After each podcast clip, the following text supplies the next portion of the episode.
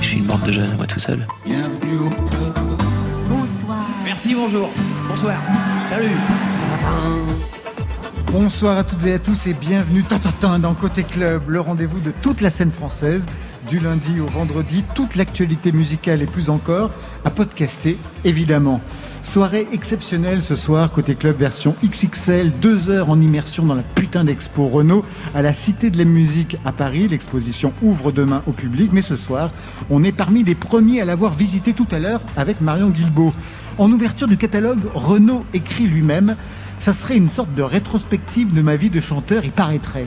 Un pote m'a dit que ça sentait le sapin, mais je m'en tape un peu. J'aime cette odeur qui me rappelle les doux Noëls de mon enfance. On le voit, Renaud a tout compris des enjeux de cette exposition. Il entre au musée, mais c'est pas Grévin. Il y a ses images, sa musique, ses mots, et cet esprit frondeur qui caractérise le Gavroche de la Porte d'Orléans jusqu'au chanteur énervant. On va en parler avec nos invités, Marion, les commissaires de l'exposition, son frère, David Séchant et Johanna Copence. Et puis on va retrouver les potes, Franck Margerin, Gérard Lomonaco. Les complices, Didier Varro, Victor H. Et les artistes fans, Olivia Ruiz, Pomme Benabar. Et en live, celui qu'on peut considérer comme son fils spirituel, Gauvin Cers. Il a répondu présent avec guitare, casquette et masque. Voilà, vous savez tout. Maintenant, on entend tout. Bienvenue au club, 22h et permission de ce soir de minuit. Côté club, Laurent Goumard sur France Inter. on me dit toujours, oui, euh, tu dis que ce monde est pourri, qu'il n'y a pas d'avenir, que, que tout est gris, que moi je veux changer ce monde, enfin, avec mes petits moyens. J'ai conscience d'avoir semé de la graine de rebelle, je veux dire, d'avoir grossi les rangs de, de, ceux qui veulent changer le monde et en faire un monde plus juste, oui, plus agréable. Ils s'embrassent au mois de janvier car une nouvelle année commence. Mais depuis des éternités, n'a pas tellement changé la France. Passent les jours et les semaines, y a que le décor qui évolue. La mentalité est la même, tous des tocards, tous des faux Ils sont pas lourds en février à se souvenir de Charonne, des matraqueurs assermentés qui fignolèrent leur besogne. La France est un pays de flics, à tous les coins de rue, y en a. Pour faire régner l'ordre public, ils assassinent impunément. Quand on exécute au mois de mars de l'autre côté des Pyrénées un anarchiste du Pays basque pour lui apprendre à se révolter. Il crie, il pleure et il s'indigne de cette immonde mise à mort, mais ils oublient que la guillotine chez nous aussi fonctionne encore être né sous le signe de l'hexagone, c'est pas ce qu'on fait de mieux en ce moment. Et le roi des cons sur son trône, je parierais pas qu'il est allemand. On leur a dit au mois d'avril à la télé, dans les journaux, de pas se découvrir d'un fil que le printemps c'était pour bientôt. Les vieux principes du XVIe siècle et les vieilles traditions débiles, ils les appliquent tous à la lettre, ils font pitié ces imbéciles. Ils se souviennent au mois de mai d'un sang qui coula rouge et noir, d'une révolution manquée qui faillit renverser l'histoire. Je me souviens surtout de ces moutons effrayés par la liberté, s'en allant voter par millions pour l'ordre et la sécurité. Il commémore au mois de juin débarquement de Normandie. Il pense au brave soldat ricain qui est venu se faire tuer loin de chez lui. Ils oublient qu'à l'abri des bombes, les Français crient et vivent Pétain, qu'ils étaient bien planqués à Londres, qu'il n'y avait pas beaucoup de Jean Moulin. Être né sous le signe de l'hexagone, c'est pas la gloire en vérité.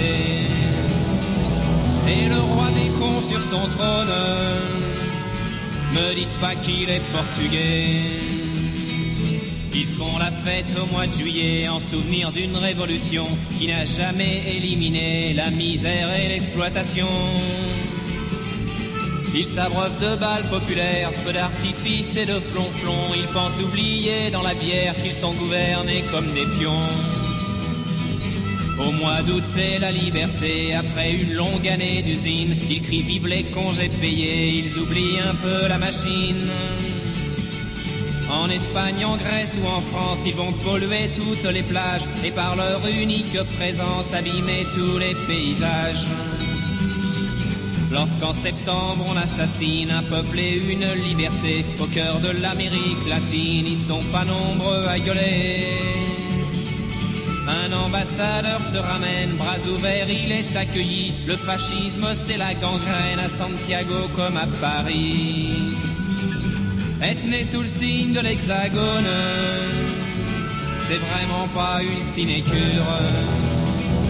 Et le roi des cons sur son trône, il est français, ça j'en suis sûr. Hexagone, la chanson de l'année 75, un manifeste rageur signé Renault, il a 23 ans. En 75, rien n'était gagné. L'album rencontre un succès d'estime très confidentiel. La violence des chansons n'est pas non plus à en faire des tubes.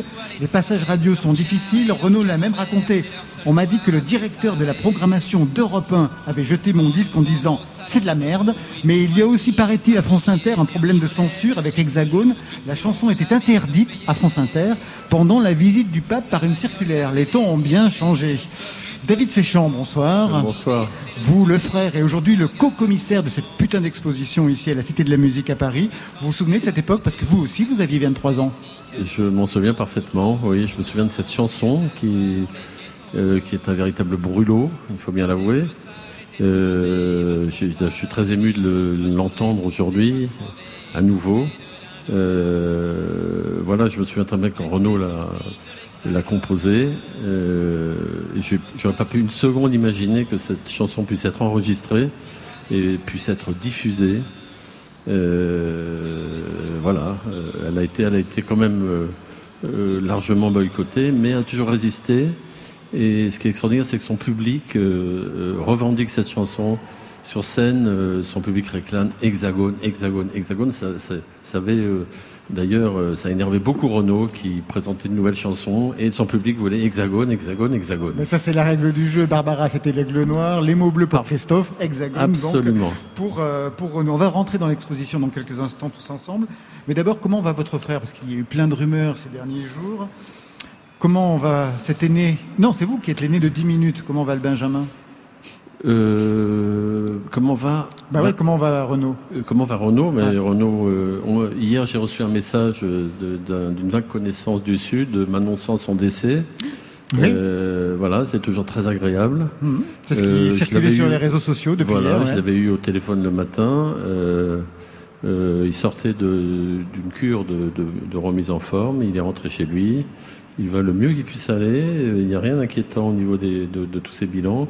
Euh, j'en parle parce que j'en ai franchement ma claque et oui. ma famille n'en peut plus de, de, ces, de ces nouvelles catastrophiques. On l'annonce, on l'annonce mort tous les trois mois. Euh, on, on l'annonce malade du sida, on l'annonce malade du Covid, on l'annonce, enfin bref, tous les cancers du monde. Euh, il faut arrêter avec ça. Euh, Renault se soigne, il se ménage pas, c'est sûr. il fume beaucoup, c'est un peu son souci. Mais il va le mieux qu'il puisse aller. Je, je, je rassure ses, ses nombreux admirateurs. Et il va venir voir l'exposition. Il va venir voir l'exposition. Malheureusement, euh, avec le virus, il a préféré, je lui ai conseillé, ah ouais. beaucoup de gens lui ont conseillé de ne pas venir euh, ce soir pendant pour le vernissage. Pour l'inauguration. Par contre, il va venir en, en, en, visite privée avec une partie de sa famille et, et quelques, quelques personnes. Euh, autorisées. Autorisées, voilà, dont son agent Bertrand Delabé et historique les, et les producteurs de cette exposition. David Session, ça doit faire bizarre quand même de faire entrer son frère au musée. C'est pas facile comme exercice. Comme il écrit, ça sent le sapin. il l'écrit lui-même. Hein. Ouais. J'ai trouvé ça génial ouais. parce que quand je euh, le projet, on a parlé du projet, quand je lui ai proposé ce projet d'exposition, il m'a regardé d'un air vague en me disant mais pourquoi une exposition? Je suis pas mort. Et pour lui, euh, voilà, on expose quelqu'un, euh, on expose l'œuvre de quelqu'un après euh, post, post-mortem. Et je lui ai répondu qu'au contraire, c'est formidable d'avoir une exposition de son vivant et que, et que il, il était temps peut-être de, de remettre le, le, le, temple au milieu du village. Je dis le temple par rapport à mes origines. Protestante. Le sûr. temple au milieu du village et en finir avec euh, ces, ces, comment dire, ces racontards, ces médias, cette pop, pop, pop, populisation, je sais pas comment Pipolisation. Pipolisation et qu'il serait temps qu'on qu le re, représente euh, ce, dans, sa, dans, sa, vraie nature, c'est-à-dire un artiste Et on est parti sur ce, sur ce projet. On, on l'a développé avec Johanna euh, Copens. euh, Qu'on entendra, qu'on entendra tout à voilà. l'heure. Victor H nous a rejoint. Victor H, journaliste à l'Humanité, un expert de Renault que vous connaissez bien. Vous avez mené plusieurs entretiens, d'ailleurs, que j'ai relus à cette occasion. Vous, qu'est-ce qui vous a le plus intrigué ou marqué dans cette exposition que vous avez déjà pu visiter? Est-ce qu'il y a un aspect que vous êtes allé chercher directement? Euh, pas directement, mais j'ai eu le plaisir de, de faire la visite avec euh, David, justement, qui m'a euh, sensibilisé sur euh, l'aspect de la famille euh, à l'entrée de l'exposition. Et j'avoue que c'est un moment très émouvant où on voit des photos de, de son, de son papa, qui était, je parle sous le contrôle de David, mais qui était professeur d'allemand, traducteur, auteur de romans policiers. Mhm. Euh, ça donne la sphère intellectuelle. Intellectuel et artiste de Et la famille, puis, parce que de l'autre côté, il y a la mère, photos- c'est... euh, Également auteur de romans et Auteur de romans. couronné par des prix littéraires, dont le prix des deux magots. C'est important de le préciser. Voilà. Et, Et de euh, l'autre côté il y a la maman notamment, euh, donc euh, qui elle est issue d'un milieu euh, mo- plus modeste, Ouvrier, ouvrier. euh, qui, qui, qui vient, qui est, qui est, qui vient, qui est issu d'une famille de mineurs du Nord. Euh, il y a le grand-père qui est, qui est mineur du Nord justement, dans le Nord, et qui lui-même euh, avait une carte au, au PCF à un moment donné, qui, a- qui, a- qui a- qui en a été exclu, bon, pour des raisons euh, d'histoire. Euh, voilà, donc tout ça, ça donne l'aspect à la fois intellectuel et ouvrier euh, de Renault. Et si on veut comprendre Renault, je pense que il faut avoir ces deux entités-là euh, pour comprendre sa démarche. Quoi. Je rajoute que mon grand-père était agrégé de lettres classiques et professeur de poésie grecque à la Sorbonne. Donc d'un côté, euh, c'est- c'est- il y avait le capital intellectuel d'un côté et le capital social de l'autre, qui peut, ce qui, ce qui permet d'expliquer une partie de, de Renault et de, de- de sa révolte, de son engagement et de son humanisme. Et du vôtre aussi, parce que vous êtes jumeaux tous les deux, en fait. C'est ça qui est intéressant. Quand on regarde les photos, on voit que vous êtes traités à l'époque en jumeaux, euh, identifiables avec les, mêmes, euh, avec les mêmes vêtements. On vous appelait comme ça Vous aviez des alors prénoms que- euh alors, que nous étions euh, des jumeaux, ce qu'on appelle les faux jumeaux. Ouais. Je déteste ce terme hein, parce que ça renvoie à faux frère, à faux cul, à faux monnayeur, à faux jeton, à tout, tout, tout, tout ce qui est faux. Mais on nous appelait des jumeaux alors que nous sommes en fait deux frères nés le même jour, puisqu'issus de deux œufs différents. Lui, d'ailleurs, il ressemble plus au côté paternel et moi, je ressemble davantage au côté maternel. Mais on a été élevés euh, comme de, vrais jumeaux, euh, dans, dans une, une sorte de, de- de moule d'identité unique, euh, habillés pareil, euh, les jumeaux à table, les jumeaux au bain. Euh, voilà, et on a commencé à se différencier vers euh, le début de l'adolescence, vers 12 ans, euh, 12, 13, 14 ans. Alors, il y a une question qui revient régulièrement chez vous. Ça m'a troublé parce qu'elle est dans le catalogue et dans un article que vous aviez fait pour Voici en 2018. Et c'est la même question. C'est s'il n'avait pas été mon frère, est-ce que j'aurais aimé Renault Et en 2018, vous ajoutez je n'aurais pas aimé tout Renault, mais j'aurais forcément aimé Renault. Quel Renault vous n'auriez pas aimé? Euh, c'est une question difficile. Euh, certaines chansons que je n'apprécie pas forcément. euh, De que quelle veine plus- Non, je, je, je ne les citerai pas. La veine Non, je- politique, je sais la pas, veine intime Les chansons que je trouve un peu expéditives, un peu bâclées par rapport à sa production exceptionnelle. la, la plus grande partie de, de, de, de ses chansons. Vous l'avez fait, par- vous l'avez fait par de, de, mais de oui, j'étais, j'étais son éditeur, donc Ouais. euh, c'était un peu mon, mon métier de, de lui faire part de mes réserves sur, sur ses textes, sur ses chansons. Euh, il, a, il a eu, comme tout, tout auteur, compositeur, comme, euh, et il, a, il, il a eu du moins bon, c'est certain, et je Comme me me pouvais pas de lui dire. Euh, J'étais très exigeant, et je suis toujours très exigeant vis-à-vis de sa production, parce que j'ai beaucoup d'estime pour lui, parce que je considère que c'est un, un artiste formidable et un auteur exceptionnel. Euh, voilà, donc je, je, je- je n'aurais pas aimé tout Renault, mais je n'aime pas tout Renault, mais j'aime Renault. La- Comme le témoigne l'exposition. Voilà, tout à fait. David Séchant et Victoria, je vous propose de, quitter, de vous quitter pendant quelques minutes, de quitter cette putain d'expo pour un rendez-vous avec Olivia Ruiz.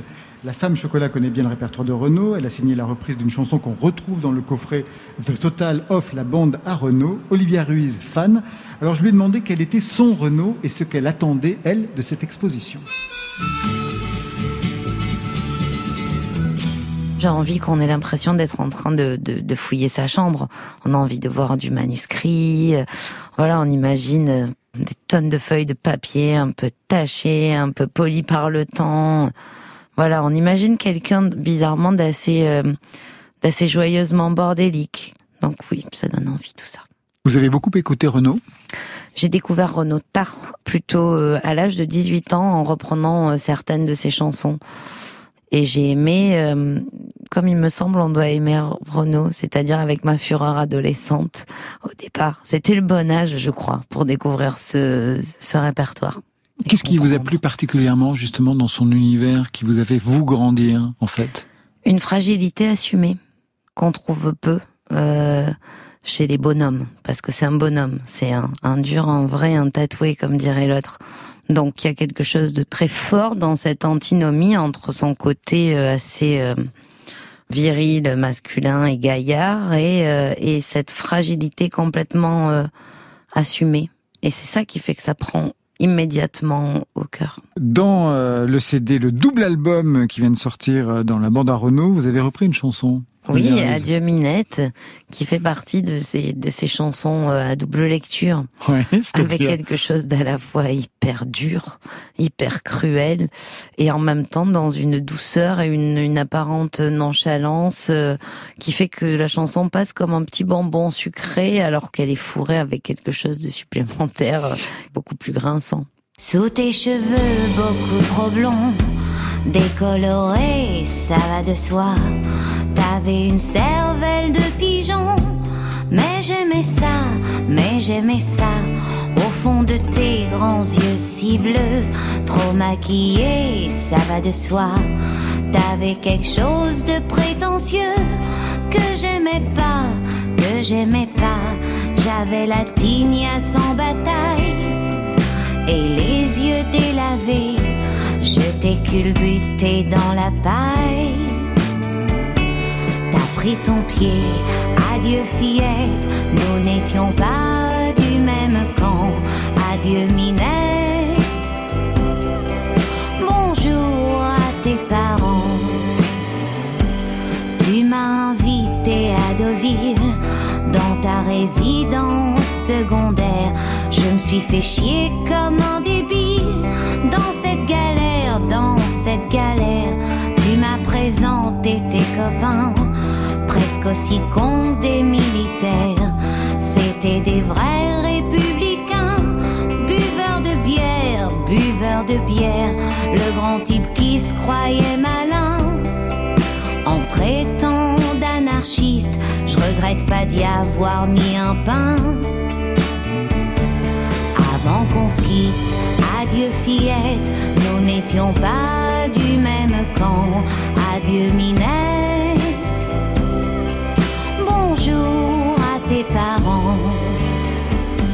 Mais quand t'es rentré à Paname, super fier de ton bronzage, t'as pas voulu poser tes rames sur le rivage. C'est une image, tu m'as téléphoné cent fois pour que je passe te voir à Neuilly dans ton pavillon près du bois. Et j'ai dit oui, et j'ai dit oui. Je suis venu un soir à ta surboom avec 23 de mes potes. On a piétiné tes locaux avec nos potes. Adieu fillette, nous n'étions pas du même camp. Adieu Minette. Bonjour à tes parents. Faut pas en vouloir au mariage, ils ont pas eu d'éducation. À la y a pas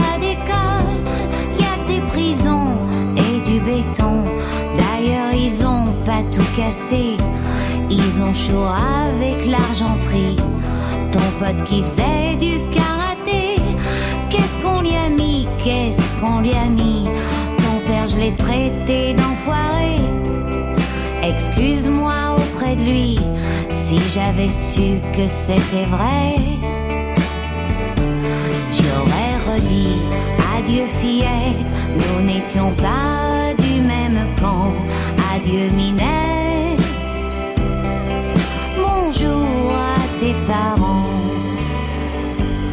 Maintenant j'ai plus envie de causer. Tu dois déjà avoir compris qu'on n'est pas né du même côté de la bourgeoisie, de la bourgeoisie. Arrête une minute de chialer. Tu vois quand même que je t'oublie pas. Je te téléphone en PCV de Nouméa, de Nouméa. Ça fait trois semaines que je suis bidasse. L'armée c'est une grande famille, la tienne était moins dégueulasse. Vivement la quille, adieu fillette, nous n'étions pas du même camp. Adieu Minette, bonjour à tes parents.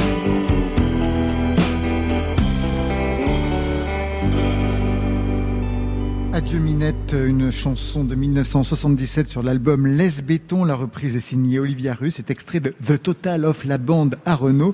Retour au musée de la musique. C'est à côté de la Philharmonie de Paris. Renault s'expose et on y retourne en compagnie de Johanna Copens, l'autre commissaire de l'exposition, une guide savante, professeur agrégé de français et auteur du livre Le paysage des chansons de Renault. Elle a choisi une séquence très scénographiée de l'exposition. Oui, alors j'ai choisi un endroit, le bistrot des copains, parce que c'est un déjà c'est un lieu très intimiste euh, où on se sent bien. Il fallait un bistrot dans cette exposition, euh, mais un bistrot ici euh, qui est peuplé de, de gens qu'on aime. Et les copains de Renault, c'est pas seulement ses amis et ses fréquentations, mais ce sont aussi des, des grandes figures musicales, littéraires et poétiques. On retrouve Bobby qui- Lapointe, on oui, retrouve Pierre Desproges, Frédéric Dard, bien Et entendu. oui, on a Antonio. aussi euh, Boris Vian qui est présent, euh, Cap de Vielle euh, que Renaud a chanté euh, et écouté très longtemps. Encore Léonard Cohen, euh, dont euh, le premier album en 1967. on Alors, a- C'est a marrant parce que ça s'ouvre, ce bistrot des copains, ça s'ouvre avec Bob Dylan et ça se termine presque avec euh, Leonard Cohen. C'est-à-dire qu'on est Oui, on est entouré dans une, par. euh, une boucle musicale euh, américaine. américaine et qui reflète aussi ce protest song euh, dont Renaud est l'héritier euh, français via la passerelle aussi du Gaufret euh, qui euh, qui a fait découvrir les textes de Dylan à Renaud. Et au centre de ce bistrot, nous avons ici euh, Bruce Springsteen, puisque euh, Oui, la pochette euh, avec le cul de Bruce Springsteen voilà, qui et un bandana rouge dans la poche. et ouais. qui, euh, quelques années plus tard, en 1991, a vu un écho dans, dans le, le 45 tours de Marchand de Cailloux, euh, qui est un, un clin d'œil, un hommage à cette fameuse pochette. C'est-à-dire les fesses de Renault. Voilà. Voilà. on n'a pas le drapeau américain, mais on a euh, les cailloux de, de l'intifada euh, palestinienne. Ah, ça qu'il y avait dans, dans- Ah, je me suis toujours Et demandé, oui, d'accord. Et oui. Et ce qui est intéressant aussi vis-à-vis de Bruce Springsteen, c'est que hum, quelques années avant la sortie de Born in the USA, euh, Renaud voulait traduire euh, tout un tas de chansons de Springsteen au début des années 80, parce qu'il était vraiment fan. Et on a retrouvé euh, dans les archives qu'il a eu la générosité de nous prêter la traduction euh, des, des chansons de Springsteen en français. Il voulait en faire un, un album. Et euh, il a abandonné euh, ce, ce beau projet lorsque Springsteen a sorti euh, Born in the USA et est devenu d'un coup un, grand chanteur, superstar. Et voilà. Alors c'est marrant, en fait, il consignait tout dans des, dans des cahiers d'écoliers. Là, avec une écriture, parce que généralement, quelquefois, il a une écriture de médecin, on ne comprend rien. Oui. Et là, en revanche, on. Alors, c'est assez, euh, ce qui est assez intéressant, c'est qu'aussi euh, sur ces pages, on, c'est très euh, scolaire et enfantin. Ouais. Et il aime bien aussi recopier des chansons en modifiant les titres, euh, faire des listes de chansons d'albums. Et donc, dans les manuscrits, on a, euh, il consigne tout. Et comme il garde tout, il ne jette rien. euh, c'est un, un trésor euh, absolu. Vous êtes allé chez lui pour récupérer tous ces documents? Alors, on a récupéré euh, une dizaine de classeurs. C'est très ordonné, il a tout bien c'est conservé. très ordonné, Ah oui, très c'est très minutieux. ça a été très émouvant de plonger là-dedans, de devoir, de devoir choisir aussi ce qu'on allait montrer dans l'exposition. Euh, Il y a des trésors cachés parce que euh, il y a beaucoup de, textes aussi dans ces cahiers qui n'ont jamais été mis en musique. Merci Johanna Copens. On va vous retrouver en deuxième heure tout à l'heure. Vous serez avec Didier Varro, vous serez avec Pomme. On vous retrouvera tout de suite. On retourne sur le plateau, c'est-à-dire un peu plus loin, donc dans la Cité de la Musique. On retrouve Marion avec un live. Marion, c'est à vous. Oui, Laurent, je suis avec Gauvin Serre, sorte de fils spirituel musical de Renault, en tout cas adoubé par celui-ci. Il l'a embarqué en tourne avec lui 75 dates, hein, quand même. Même des de Gavroche, avec sa casquette vissée sur la tête, bah oui, là, ce soir. Hein. Même sensibilité pour ceux qui souffrent. Gauvin Serre, héros d'une chanson humaniste, rappelez-vous son titre, Les Oubliés. Humaniste, donc, à défaut d'être contestataire. Il est en live à la Cité de la Musique ce soir avec une reprise bah, de Renault, bien sûr. Hein. Société, tu m'auras pas. Nous sommes en 1975. Ce n'est pas le couvre-feu, mais la jeunesse de France s'ennuyait déjà ferme. C'est à vous, Gauvin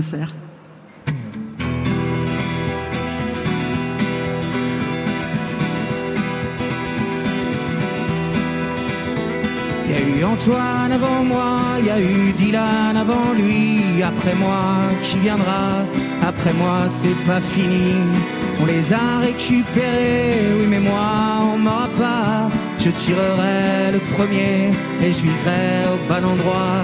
J'ai chanté dix fois, cent fois, j'ai hurlé pendant des mois, j'ai crié sur tous les toits ce que je pensais de toi, société. Société, tu m'auras pas. J'ai marché sur bien des routes, j'ai connu bien des patelins. Partout on vit dans le doute, partout on attend la fin. J'ai vu occuper ma ville par des cons en uniforme qui étaient pas vraiment virils, mais qui se prenaient pour des hommes. J'ai chanté dix fois, cent fois, j'ai hurlé pendant des mois, j'ai crié sur tous les toits ce que je pensais de toi, société société, tu m'auras pas, la la la la la la la, tu m'auras pas, la la la la la la la.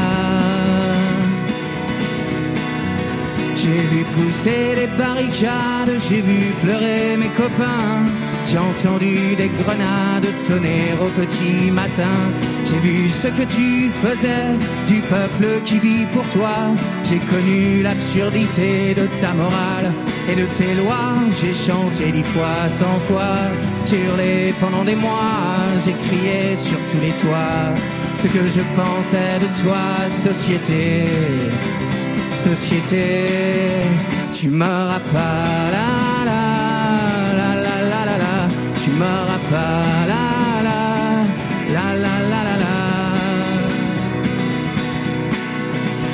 Demain prends garde à ta peau, à ton fric, à ton boulot, car la vérité vaincra, la commune refleurira. Mais en attendant, je chante et je te crache à la gueule cette petite chanson méchante que t'écoutes dans ton fauteuil. J'ai chanté dix fois, cent fois, j'ai hurlé pendant des mois, j'ai crié sur tous les toits ce que je pensais de toi, société, société. Tu m'auras pas, la la la la la la la, tu m'auras pas, la la la la la la la. Tu m'auras pas.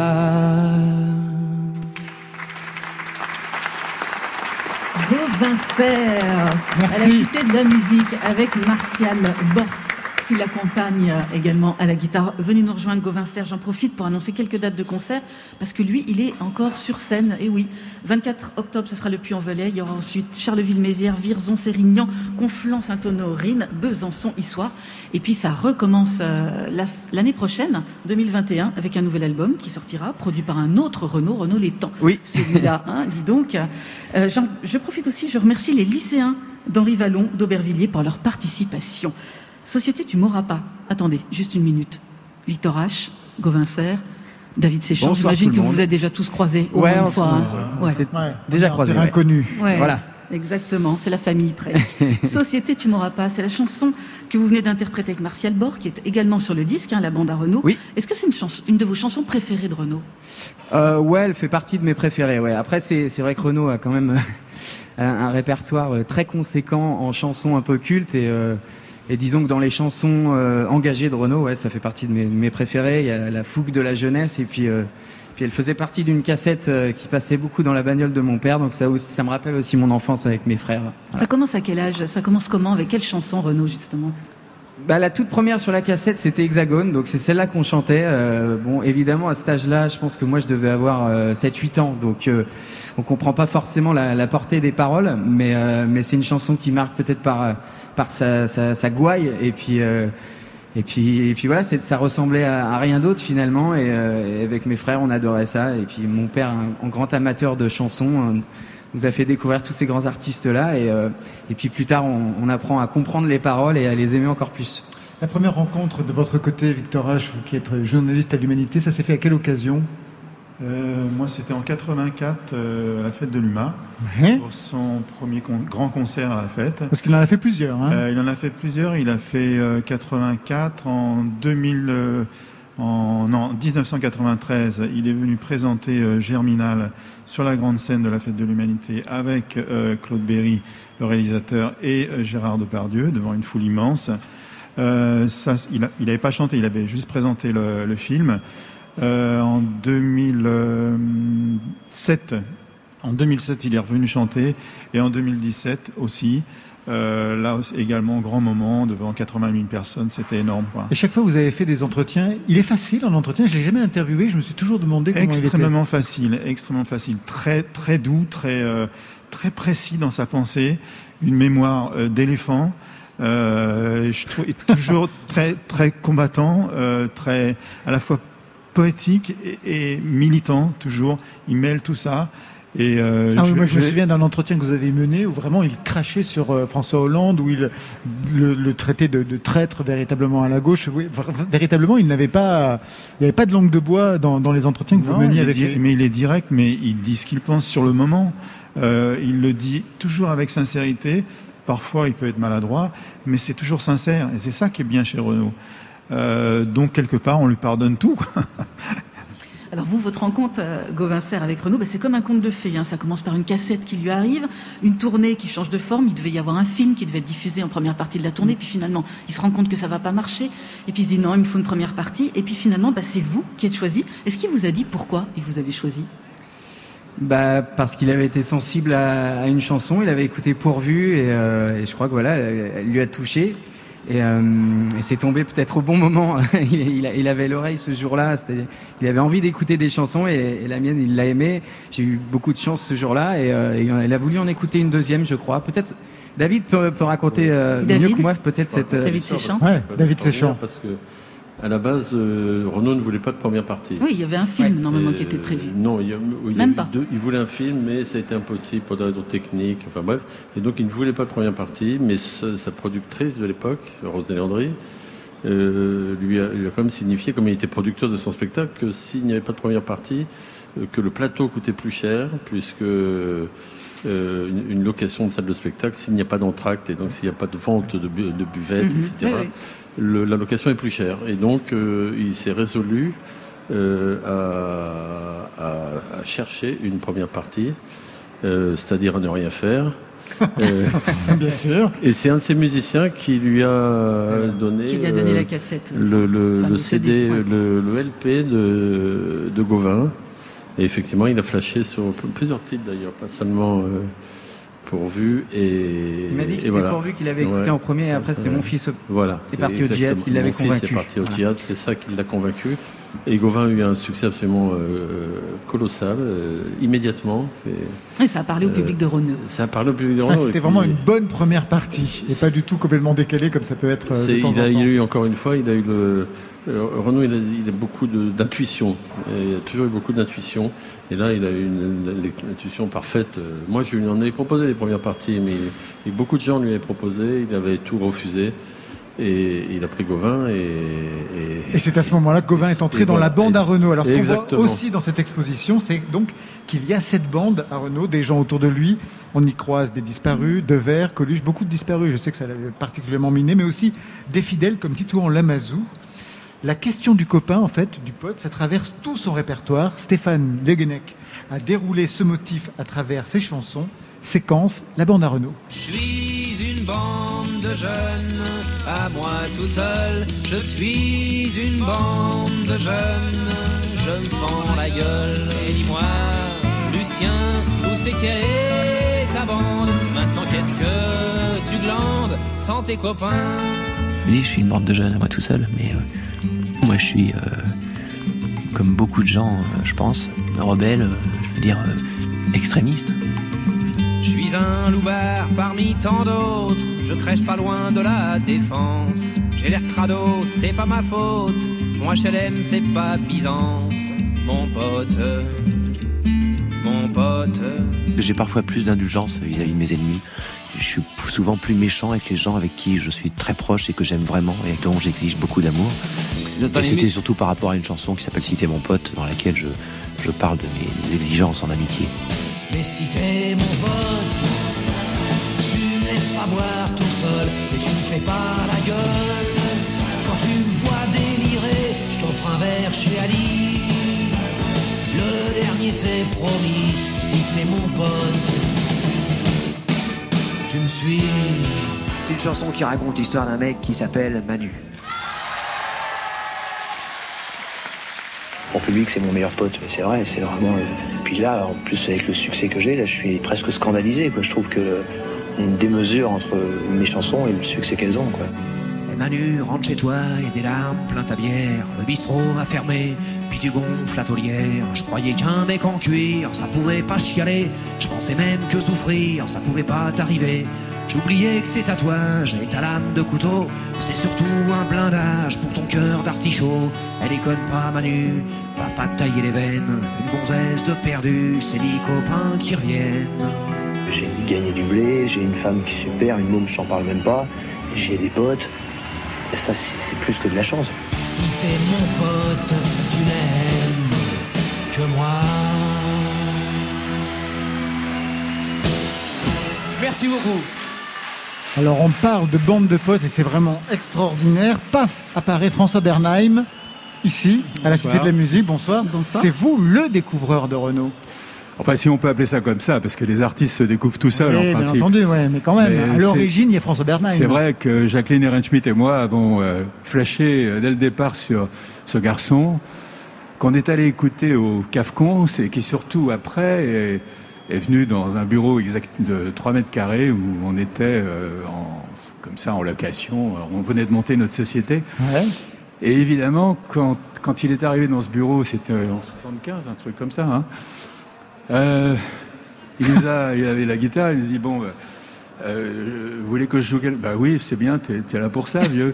Mais euh, j'ai joué très mal, je joue très très mal. Mais, dit, mais ça fait rien, moi aussi. Enfin bon, ça fait rien, on jouait mal, c'est pas très grave. Et là, il nous a balancé euh, Société, tu m'auras pas. Le Gauvin a très bien chanté tout à l'heure. Ouais. Euh, Crève salope, que Crève vous Salope, connaissez c'est pas. bah, c'est la première chanson. Il y a le texte dans l'exposition. Ouais, ouais. C'est la première chanson qu'il a composée en 68. ouais. Crève salope. Euh, je sais plus ce qu'il y avait. Enfin, camarade bourgeois. Et, euh, et Hexagone. Hexagone, il n'a pas chanté tout de suite, c'est après, mais enfin bon, on l'a- on l'a quand même enregistré. On a fait cet album avec des bouts de ficelle, vraiment, euh, entre copains.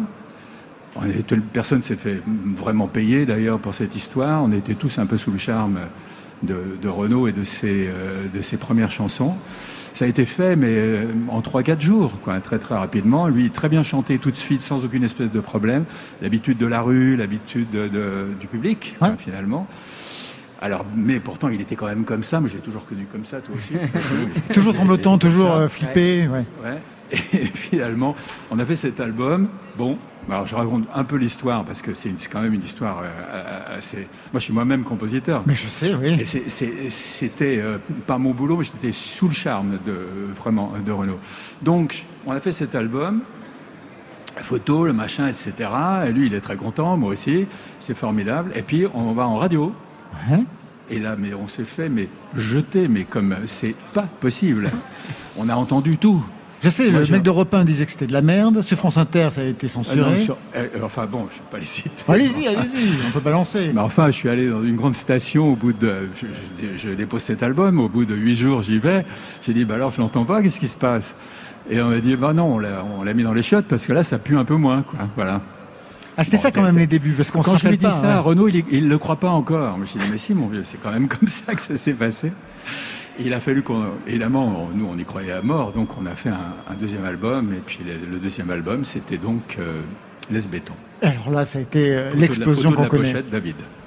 David Séchon qui signait la pochette. Marion, oui oui, Renaud, on le voit, hein, c'est une histoire de bande. Gauvin vous devez être un des derniers arrivés dans la bande. Vous avez passé quand même 75 dates avec Renaud. Alors j'imagine que vous avez dû parler beaucoup de choses avec lui et vous avez certainement dû parler politique avec lui. Je pense notamment à l'épisode Gilets jaunes pendant lequel vous avez vraiment pris position. Vous étiez raccord là-dessus avec lui?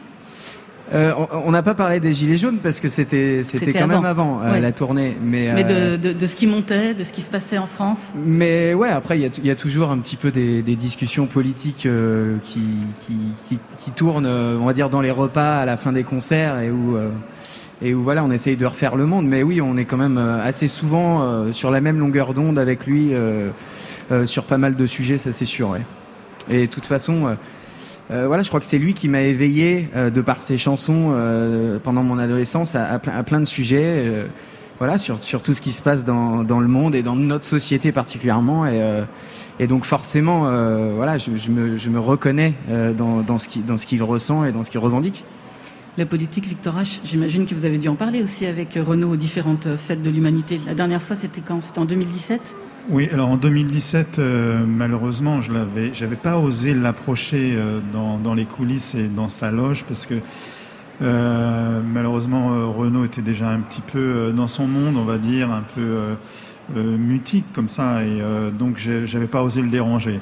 Mais auparavant, on avait beaucoup discuté de, de politique parce que Renaud, c'est quelqu'un qui a quelque part la politique en lui. Il s'y est intéressé très jeune.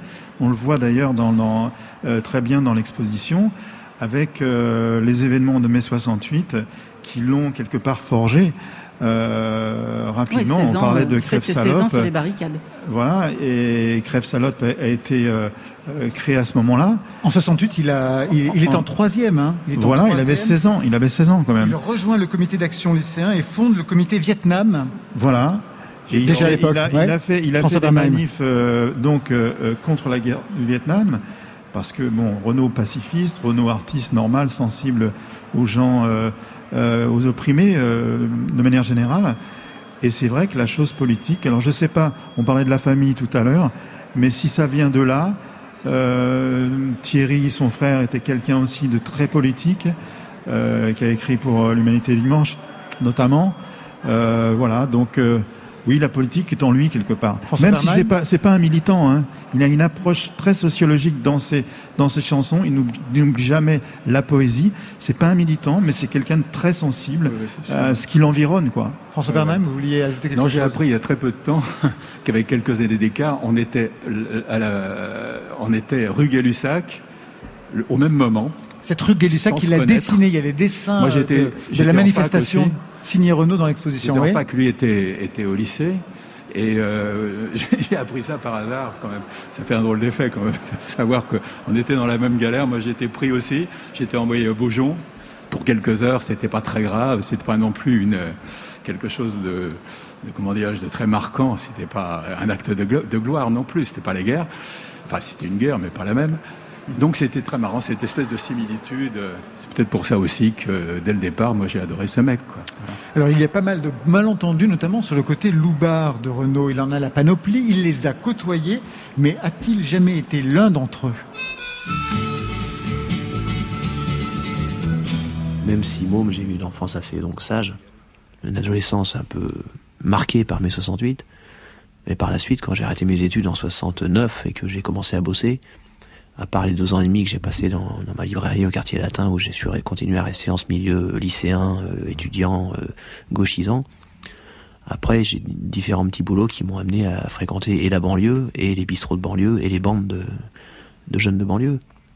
Donc quand je parle des loupards et de, leurs problèmes, je veux dire c'est ceux que j'ai vécu, même si moi j'étais pas loupard, j'ai passé des nuits blanches avec eux, j'ai fait des virées avec eux, j'ai, j'ai rôdé avec eux dans, que ce soit euh, du côté d'Argenteuil avec euh, une bande euh, moitié français, moitié immigré, avec qui on, allait dans des bars à Pigalle et dans les et puis des bistrots à Montparnasse qui étaient fréquentés par des je veux dire Les Béton, c'est une chanson que j'ai pas inventée comme ça un jour en, me disant je vais faire une chanson sur les loupards.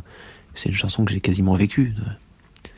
J'avais une bande de copains en 76 par là, dont le, principal amusement de leur journée, de leur vie, c'était de dépouiller d'autres mecs dès qu'ils voyaient passer un type dans le métro, dans la rue, avec un blouson ou une paire de bottes, c'était euh, à trois contre un, file-moi tes bottes ou je te les fais à la baston. Moi j'étais voyeur, moi j'étais. euh, bon, j'ai- failli me faire dépouiller pareil. Par une, par une autre bande. J'étais tranquille, j'étais peinard.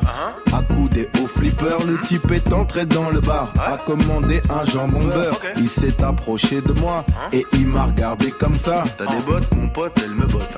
Je parie que c'est des Santiago, viens faire un tour dans le terrain vague. Je vais t'apprendre un jeu rigolo, à grands coups de chaîne de vélo. Je te fais tes bottes à la baston. Moi je lui dis, quoi? Laisse béton.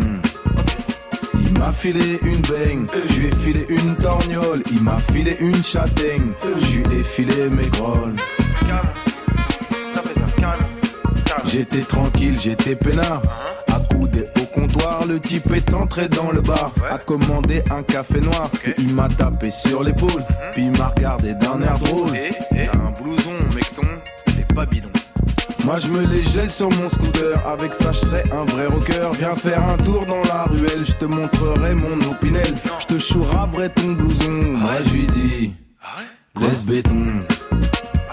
M'a filé une baigne, je lui ai filé un marron. Il m'a filé une châtaigne, je lui ai filé mon blouson. J'étais tranquille, j'étais peinard. Je réparais ma mobilette. Le type a surgi sur le boulevard, sur sa grosse moto super chouette. S'est arrêté le long du trottoir et m'a regardé d'un air bête. Et t'as le même blue jean que James Dean. Je parie que c'est un vrai Lévi Strauss. Il est carrément pas craignos. Viens faire un tour derrière l'église, histoire que je te dévalise. À grands coups de ceinturon, moi je lui dis, laisse béton. Il m'a filé une baigne, je lui ai filé une mandale, il m'a filé une châtaigne, je lui ai filé mon futal. La morale de cette pauvre histoire, c'est quand t'es tranquille peinard, faut pas trop traîner dans les bars, à moins d'être fringué en costard. Quand à la fin d'une chanson, tu te retrouves à poil sans tes bottes, faut avoir de l'imagination pour trouver une chute rigolote. Laisse béton par Disease, lui aussi comme vous, Gauvin dans cette The Total of la bande à Renault, un coffret de deux CD. On accueille tout de suite celui qui donne une image, qui donne un dessin à cette exposition. Bonsoir Margerin. Bonsoir. Ici à la Cité de la Musique. Très chic le bandana en guise Eh, de, ça, ah, voilà, en guise de mal, masque, le jaloux, bandana. hein. J'ai fait un effort, Ah il ouais, était fait spécialement pour ce soir. Ah ben je peux imaginer. Margerin, grâce à vous, on entre dans l'exposition ici à la Cité de la Musique, littéralement entre les gens marqués de Renault, jean moulant, Santiago, bandana, bref la panoplie. On passe entre ses jambes. C'est votre idée? Non, enfin oui. C'est une Quand même, c'est pas vous qui l'avez dessiné. Disons que c'est une idée que j'ai eue il y a une trentaine d'années pour un album qui s'appelait La bande à Renault. où On reprenait en, en dessin les chansons de Renault. Et David m'a demandé de reprendre le principe, euh, un peu les gens marqués comme ça, un peu western. Un peu Lucky Luke, en fait. Un peu Lucky Luke, tout à fait. Et, et avec euh, en, arrière-plan la, la Cité de la Musique et, et la Philharmonie. Alors sur l'affiche, on retrouve vos personnages aussi, hein, votre Oui, petit peuple. J'ai invité Lucien pour l'occasion. Lucien est là, le rocker à la banane, et la mob. Voilà, le tout devant la Philharmonie. En fait, Renault, ça fait un peu fétiche vintage, en fait, la façon dont vous le traitez. Euh, oui, peut-être, euh, je sais pas. euh, Pour moi, c'est un peu une sorte de frère spirituel. C'est-à-dire qu'on a, on a eu chacun notre parcours de- un peu parallèle. Lui, il chantait, moi, je dessinais. On, c'était tous les deux un peu la zone, un peu l'humour. une- une vision assez, euh, assez différente, mais en même temps qui se, qui se c'est retrouve ça, sur des choses de la banlieue. j'ai- J'ai souvent eu des témoignages de gens qui me disaient euh, Ah ben moi, je lisais Lucien en, en écoutant du Renault. Voilà, c'était c'est assez sympa. Alors, dans l'exposition, on voit qu'il y a pas mal de dessinateurs hein, qui ont illustré euh, Renault. Je pense à Zep pour le dernier album. On en parlera avec lui quand il viendra d'ailleurs dans l'émission dans, dans Côté Club. Tito Lamazou, Kilofer, Oui. vous aussi, hein, de Oui. nombreuses fois. Et en plus, c'est vous qui avez signé la pochette de la chanson pour l'Éthiopie. Ça, je ne savais pas, je l'ai appris dans, dans l'exposition. Oui, c'est vrai. Il a une culture BD, Renault. Ah oui, il à fond, à fond dans la BD, bien sûr. D'ailleurs, je me demande s'il n'avait pas plus ou moins des velléités à une époque. Bon, il a très vite compris qu'il serait peut-être plus doué dans la musique. Ouais, mais il a dessiné il quand a- même, hein. Il a beaucoup dessiné, ça, oui, oui. oui, tout à fait. Et enfin, il aime ça et il a une collection de bandes dessinées euh, que lui envie euh, la Bibliothèque nationale. Quand vous, vous, quand vous, vous le dessinez, vous commencez par quoi? Euh, par le nez, toujours. Ouais, ouais, c'est vrai. Sauf quand je fais une moto, je commence par la roue avant. Mais sinon, quand je fais un, un piéton, je commence par le nez. je vous donne mes petites recettes. Gauvin Serre, vous avez ce goût en commun avec Renaud, euh, en, en plus de la politique, en plus de la musique, en plus de tout ça. C'est la BD, parce qu'il y a des clins d'œil à la BD dans votre univers, à vous aussi, je pense, à- au clip de votre chanson Dans mes poches, réalisé par An- André euh, Julliard. Et puis il y a aussi un, un clin d'œil à Hergé, euh, dans Oui. Pourvu. Oui. Vous, euh, Renaud, est un grand collectionneur euh, d'Hergé. Il vous a montré des choses euh, rares d'Hergé dans sa Euh, collection? bah, En fait, la première fois que je l'ai rencontré, euh, c'était dans un dans un café. Et puis euh, voilà, on a on a commencé à faire connaissance. Et puis finalement il m'a invité euh, chez lui. Parce qu'il avait entendu que deux chansons et il voulait en entendre un peu plus. Donc euh, donc j'appelle Martial qui m'accompagne à la guitare. On est parti donc dans son salon ce jour-là. euh, donc c'était totalement surréaliste comme scène. Et je me souvien ouais qu'en rentrant dans l'appartement, en plus du, couloir de disques d'or qui est très très impressionnant, il y avait une, énorme fusée Tintin. Et moi aussi, je suis un grand amateur de Tintin. Je, collectionnais quand j'étais petit et euh, euh, peut-être même avant de connaître Renault. Et, euh, et du coup, c'est vrai que quand j'ai vu cette fusée-là, je me suis dit qu'on était fait pour se rencontrer, quoi. D'ailleurs, il y a pas mal de, de- de relations avec Hergé qui sont exposées dans, dans- dans cette exposition ici à la Cité de la Musique. Marjorin, vous, vous avez déjà vu l'exposition, j'imagine, puisque vous avez signé- Ouais, vous. Qu'est-ce qui vous a intéressé euh, plus particulièrement ou que vous avez découvert, je sais pas, Ah, bah, sur votre ami Renaud j'ai- J'aime beaucoup les vidéos. D'ailleurs, c'est rigolo parce que la coïncidence a fait que je déjeunais à midi avec un avec Bruno, qui est, qui est le, le petit le petit gamin qu'on voit dans le, le comité Gavroche, avec ses petites boucles brunes, avec une petite bouille marrante, et j'étais avec lui à déjeuner. Et je, je le vois en vidéo. Et sinon, oui, j'adore les, les vieilles vidéos de Renault. Les, bah, c'est toute ma jeunesse. On a le même âge, Renault et, et moi, et on a vécu les mêmes choses. Donc, euh, j'ai l'impression de voir un album de famille. Et en plus, on se ressemblait à l'époque. J'avais aussi les cheveux longs, euh, etc. Mais même vous vous ressemblez Mais encore aujourd'hui. avec le masque, Ouais. enfin voilà, Ouais, ouais, masqué, vous êtes Renaud, c'est quand même. pas, j'ai pas la même voix, Et en monsieur, plus, c'est pareil. mon Dieu, mais il est là, il a bravé les interdits du Covid. Parce qu'en plus, vous l'imitiez. Non, non, je l'imite pas, mais c'est vrai que Ah, c'était on vraiment parle un peu comme ça. Et vous, Gauvin il y a quelque chose qui vous a retenu euh, particulièrement l'attention dans cette exposition?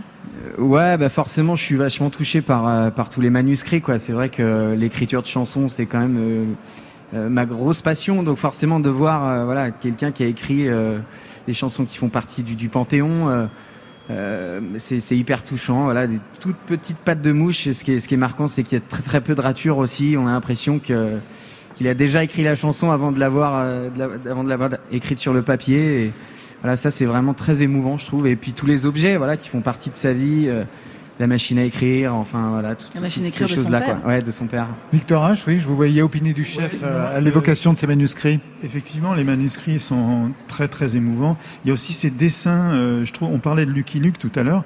C'est étrange parce que Lucky Luke, il est représenté. Euh, alors je sais pas à quel âge il a il a fait ça, mais il devait être adolescent. Euh, et c'est c'est très fin, c'est très c'est très bien fichu. Et euh, je pense qu'effectivement, il a dû imaginer à un moment donné pouvoir euh, faire de la bande dessinée lui-même. Il s'est représenté pour Germinal en Éric Lantier, euh, en Lantier, euh, pardon. Euh, c'est bien bien fichu. Il a dessiné aussi pour euh, pour Charlie Hebdo. Oui, il y a pas mal de Euh, dessins de, de Charlie, puis il y a les ça- premiers dessins. Enfin, il y a quand même une certaine raideur hein, dans les personnages. Vous n'allez pas me contredire, Marjorin. Oui, oui. On peut pas dire, voilà, c'est quand même un bon chanteur, mais il un fallait qu'il dessinateur. travaille un peu, voilà. un Il peu vous a plus. jamais demandé de conseils sur le dessin? Euh, non, mais par contre, il m'a demandé des pochettes, voilà, donc ça m'a fait plaisir. Mais, euh, il m'avait filé un petit ref d'ailleurs de la, la truc d'Éthiopie, mais c'était une bouteille dans la mer. Alors j'ai dit, écoute Renaud, c'est des gens qui crèvent de soif, ils n'ont pas vu une goutte d'eau et tout ça, on va plutôt faire dans une mer de sable. Et il m'a dit, putain, mais oui, c'est ça l'idée. J'étais assez fier. La première pochette que vous avez réalisée pour lui, c'était laquelle? Bah, c'était Éthiopie, c'est la seule. hein. C'est la seule. Ouais, ouais, Après, c'est les dessins que vous avez eu en commun pour illustrer les chansons, Oui, ça? voilà, c'est ça. J'ai fait euh, le truc sur les ours, là, puis euh, les, euh, les ours des Pyrénées. Il y avait une espèce de, de gala au profit des ours. Oui, voilà. 6 heures pour les ours. ça Voilà, c'est ça. Il y avait des va-et-vient entre les chansons et les dessins. Il y avait des va-et-vient aussi entre les chansons et les dessins. Il y avait Pépette. Bah, ouais, c'est ce, qui ça. est, ri- ce qui est rigolo, c'est qu'il a chanté la bande à Lucien. Et, et moi, quand j'ai écrit Lucien, j'ai pas pensé du tout à la chanson de Renaud qui existait déjà à l'époque. Toi, j'ai pris un, un- un prénom au hasard. Toi, puis après, je me suis dit, oh putain, mais c'est c'est la. Et je voulais appeler mon album la bande, la bande à Lucien, mon tout premier album. Je me suis dit, bah non, c'est pas possible, c'est une chanson de Renaud. Mais je l'ai fait quand même 30 ans plus tard. Voilà. Merci, merci à vous trois. Merci Gauvin merci, Merci à vous. Merci à merci vous. Margerin. Et à toutes celles et ceux qui ont participé à cette première heure consacrée à la putain d'Expo Renault ici à la Cité de la Musique, à Paris, à côté de la Philharmonie. On va faire une pause de 15 minutes, le temps du journal Marion. Oui, et puis après, retour ici à la Cité de la Musique avec un deuxième plateau. Il y aura Pomme, il y aura Benabar, il y aura Johanna Coppens, Didier Varro et on va parler scénographie avec Gérard Lomonaco. Alors à tout à l'heure. Suis une morte de jeune, moi tout seul. Bonsoir. Merci, bonjour. Bonsoir. Salut. Rebonsoir et bienvenue à celles et ceux qui nous rejoignent. C'est Côté Club, deuxième partie ce soir en live, en public au musée de la musique. C'est dans la Cité de la musique, en face de la Philharmonie de Paris, au cœur du parc de la Villette. Maintenant, vous savez tout.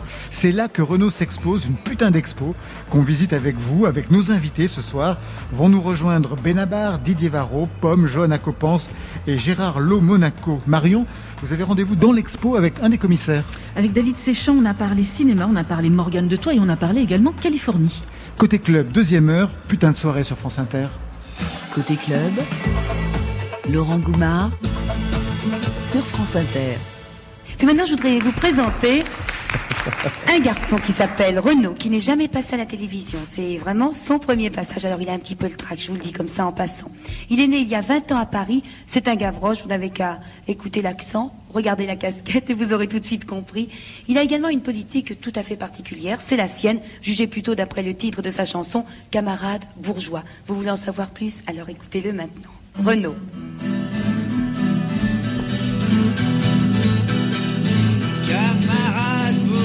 Camarade fils à papa, la triomphe en bas de chez toi, le petit chèque en fin de mois, regarde-toi, ah, ah, ah, regarde-toi. Camarade bourgeois, camarade fils à papa, t'as vraiment pas l'air con quand tu sors le dimanche, ton petit complet veston et ta chemise blanche, regarde-toi, regarde-toi. Première télé pour Renault le 10 avril 1975 et c'est le choc pour Didier Varro. Bonsoir Didier. Bonsoir Laurent, bonsoir On- Marion. Va, on va y revenir sur cette première apparition télévisée de Renault tout à l'heure. Tout de suite, immersion dans l'exposition Renault avec Marion Guilbault et le co-commissaire David Séchant. David Séchant, on est devant les images de Germinal, le film de Claude Berry, sorti en 1993. On y voit votre frère Renaud qui est en train de se battre dans une insurrection dans une mine dans le Nord. C'est un souvenir euh, fort, ça aussi, dans la carrière de Renaud. Une carrière d'acteur qui n'a pas été très très longue d'ailleurs. Euh, non, puisque c'est son premier, je crois, seul long métrage. Non, il en a fait deux. Il a fait euh, Wanted par la suite, avec, mais c'est un gros navet avec Gérard Depardieu et, et, et Johnny Hallyday. Mais ça, c'était son premier long métrage. Euh, il a long- longuement hésité avant de- de- d'accepter le rôle que Berry lui proposait. Euh, il se sentait pas euh, le charisme suffisant. C'était lourd à porter, effectivement, de porter le rôle d'Étienne oui. C'est quand même un personnage extraordinaire. Euh, voilà, et il s'y est décidé finalement en- pour rendre hommage à son grand-père, Oscar, Qui était mineur. qui était mineur à 13 ans, qui poussait les chariots au fond de la mine, qui était herscheur. Donc il s'est engagé dans ce tournage. euh, il n'a pas vraiment apprécié le cinéma, les longues heures d'attente, euh, le maquillage, enfin. Et du coup, il a passé beaucoup de temps avec les figurants, et tous d'anciens mineurs et des gens du Nord, qui lui ont d'abord appris euh, un peu le, le répertoire des chansons du Il y a eu Nord. un- album Voilà. derrière. Du coup, il, a fait, il a fait un album derrière qui a eu un, un immense succès. ouais, tout à fait. Et puis, euh, il a appris un peu leurs conditions euh, difficiles. Euh, il travaillait 12 heures par jour euh, en tant que figurant dans la boue et le froid. Ils étaient très mal payés. Et Renaud a mené la, A mené une la grève, grève, la pareil, grève ouais. des figurants sur, sur, le plateau. Il, est tellement rentré dans son rôle d'éténementier qu'il a mené une grève sur le, sur le plateau du tournage. Et ils ont obtenu de gain de cause. Et ils ont obtenu gain de cause. Ils ont envoyé des, des courriers anonymes. Enfin, Berry savait très bien que c'était lui qui écrivait. Renaud savait bien que Berry savait que c'était lui. Et euh, Berry était fou de rage, mais ils ont, ils ont quand même euh, obtenu, les figurants ont obtenu une, une revalorisation salariale. Vous vouliez me montrer quelque chose d'autre dans l'exposition, c'était le manuscrit de Morgane de Toi. Je crois que c'est là. Alors ce manuscrit, oui, qui est une des pièces, une belle pièce de cette exposition qui est ici. Le voilà, c'est le manuscrit original, donc. De et qui- 1983. Et vous voyez, il était très peu corrigé, Renault. Il avait cette particularité. Il a cette particularité que c'est un, un premier jet de très très peu le modifier. Oui, il y a Il quelques met- ratures, mais pas voilà. grand-chose. hein. Il mettra pas six mois pour faire un- une chanson, euh, une journée, deux maximum. Et pourquoi c'est important d'avoir mis ce manuscrit D'abord parce qu'il s'appelait Dans le dos à la base, parce que il il a une phrase qui revient fréquemment dans le dos, et il s'est appelé finalement Morgane de Toi. Et Morgane de Toi, c'est c'est un album dont j'ai fait la, la couverture. Ouais, vous êtes allé faire la, pho- la photo à Los Angeles. hein. Et nous avions le choix entre deux photos, à vrai dire. Celle-ci et celle-ci qui Celle où il porte Lolita dans les bras avec une guitare et des petites Santiago. Non, c'est les siennes ou c'est celle de Lolita C'est celle de Lolita. Et Renaud avait fait tout Los Angeles pour trouver des Santiago, à, la taille, à la taille de Lolita pour faire la photo. Merci beaucoup, David Séchant. Côté club, je suis morte de jeune, moi tout seul. Sur France Inter. Morgane de Toi, on y reviendra tout à l'heure avec Pomme, mais tout de suite avant de retrouver nos invités plateau, Didier Varro, Joanna Copance, Gérard Lomonaco, on s'écoute Mistral Gagnant, 1985, septième album, enregistré à Los Angeles. C'était pas si facile que ça pour lui d'ailleurs, Los Angeles. Un disque qui va marquer les esprits avec la chanson Miss Maggie contre Margaret Thatcher. Tout de suite, Mistral Gagnant. À m'asseoir sur un banc, cinq minutes avec toi, et regarder les gens tant qu'il y en a. Parler du bon temps qui est mort ou qui reviendra en serrant dans ma main tes petits doigts. Puis donner à bouffer à des pigeons idiots, leur filer des coups de pied pour de faux.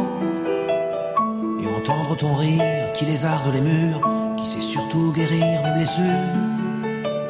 Te raconter un peu comment j'étais minot et bon bec fabuleux. Compliqué chez le marchand, car en sac et minto, caramel à un franc. Et les Mistral gagnants marcher sous la pluie, cinq minutes avec toi, et regarder la vie tant qu'il y en a. Te raconter la terre en te bouffant des yeux, te parler de ta mère un petit peu. Et sauter dans les flaques pour la faire râler, bousiller nos godasses et se marrer. Et entendre ton rire comme on entend la mer s'arrêter, repartir en arrière. Te raconter surtout les carambars d'antan et les coupaient les lèvres et nous niquaient les dents. Et les Mistral gagnants.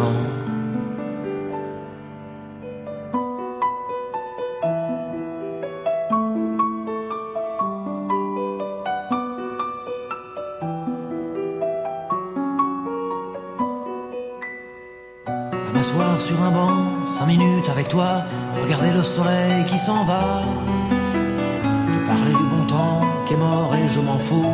Te dire que les méchants, c'est pas nous. Si moi je suis barge, ce n'est que de tes yeux, car ils ont l'avantage d'être deux. Et entendre ton rire s'envoler aussi haut que s'envolent les cris des oiseaux. Te raconter enfin qu'il faut aimer la vie et l'aimer même si.